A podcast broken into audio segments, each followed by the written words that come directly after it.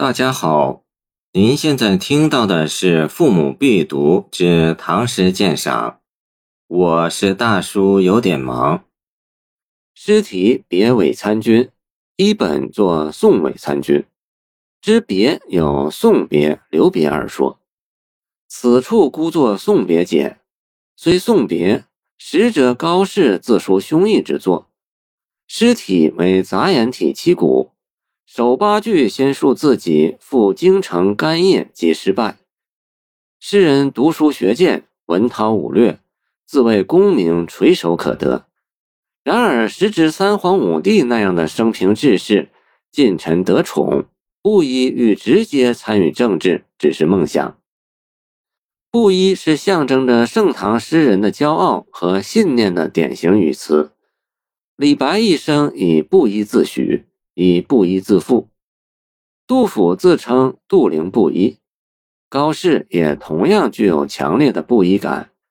以平民出身的布衣身份，通过某种不寻常的际遇而直接参与政治，过问天下大事，这大约是不止一个盛唐文人的理想。但实现理想的途径大不相同。李白创景的是平交王侯，大济天下，功成身退；高适向往的是苏秦式的成功，变干王侯，力谈以取倾向，通过谋略的被采用而跃居公侯之尊。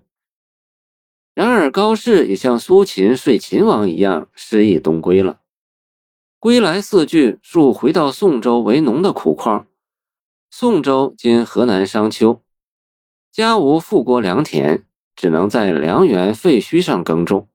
又逢荒年欠收，内心苦恼。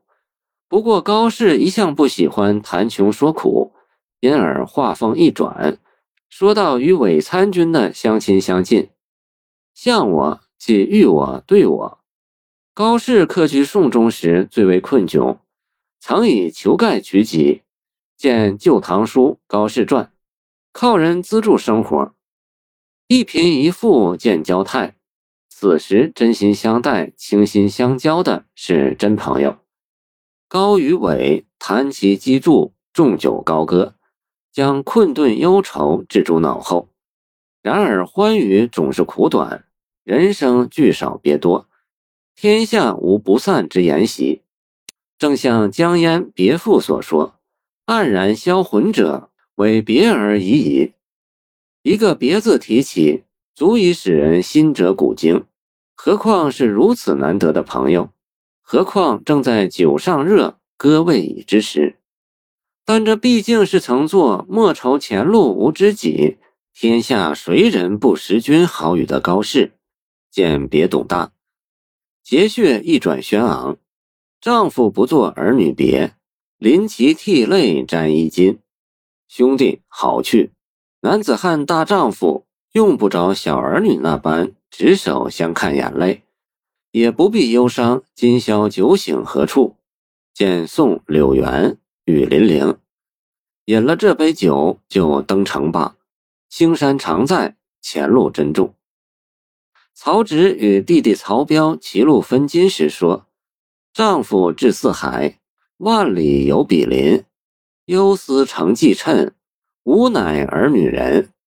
见赠白马王彪。王勃也勉励朋友说：“无为在歧路，儿女共沾巾。”见送杜少府之任蜀州。高适结句从曹王来，而七股重放的尸体使其气势更加豪迈。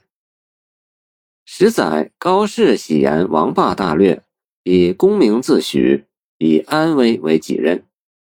唐人因翻《和岳英灵集》评高适诗，多胸臆语，兼有气骨。